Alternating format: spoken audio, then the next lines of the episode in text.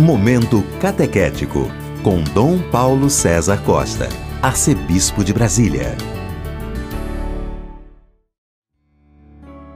Amados e amadas de Deus, estamos celebrando essa sexta-feira da sexta semana da Páscoa. Temos diante de nós um texto tirado do capítulo 16 do Evangelho de São João, dos versículos 20 a 23. Naquele tempo disse Jesus aos seus discípulos: Em verdade, em verdade vos digo: vós chorareis e vos lamentareis, mas o mundo se alegrará. Vós ficareis tristes, mas a vossa tristeza se transformará em alegria. A mulher, quando deve dar à luz, fica angustiada porque chegou a sua hora, mas depois que a criança nasceu, ela já não se lembra dos sofrimentos por causa da alegria de um homem ter vindo ao mundo.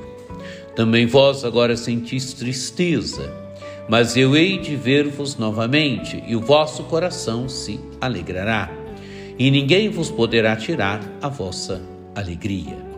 Naquele dia não, não me perguntareis mais nada. Amados e amadas de Deus, Jesus está falando para os discípulos aqui da tristeza e da alegria. Em verdade, em verdade vos digo: vós chorareis e vos lamentareis, mas o mundo se alegrará.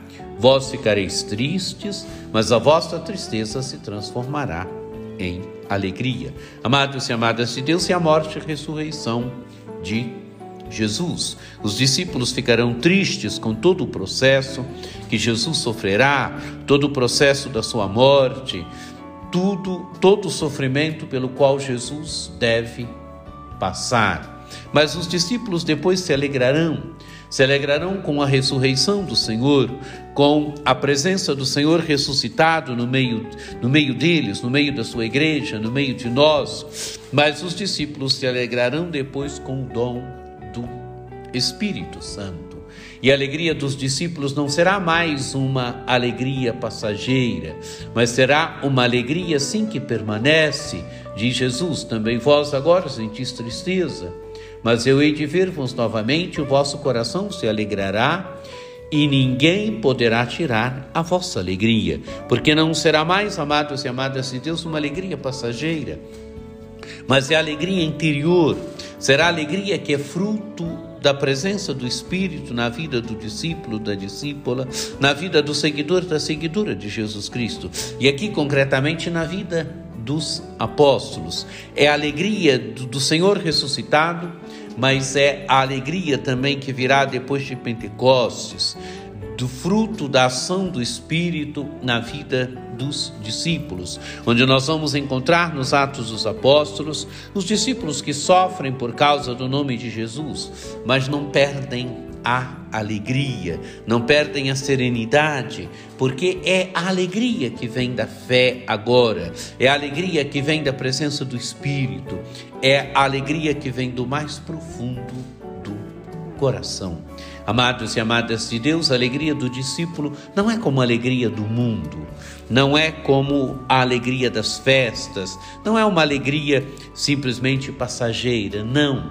É alegria que é fruto da presença do Senhor ressuscitado no meio dos seus, no meio da sua igreja, é alegria que é fruto do Espírito, da presença e da ação do Espírito em nós.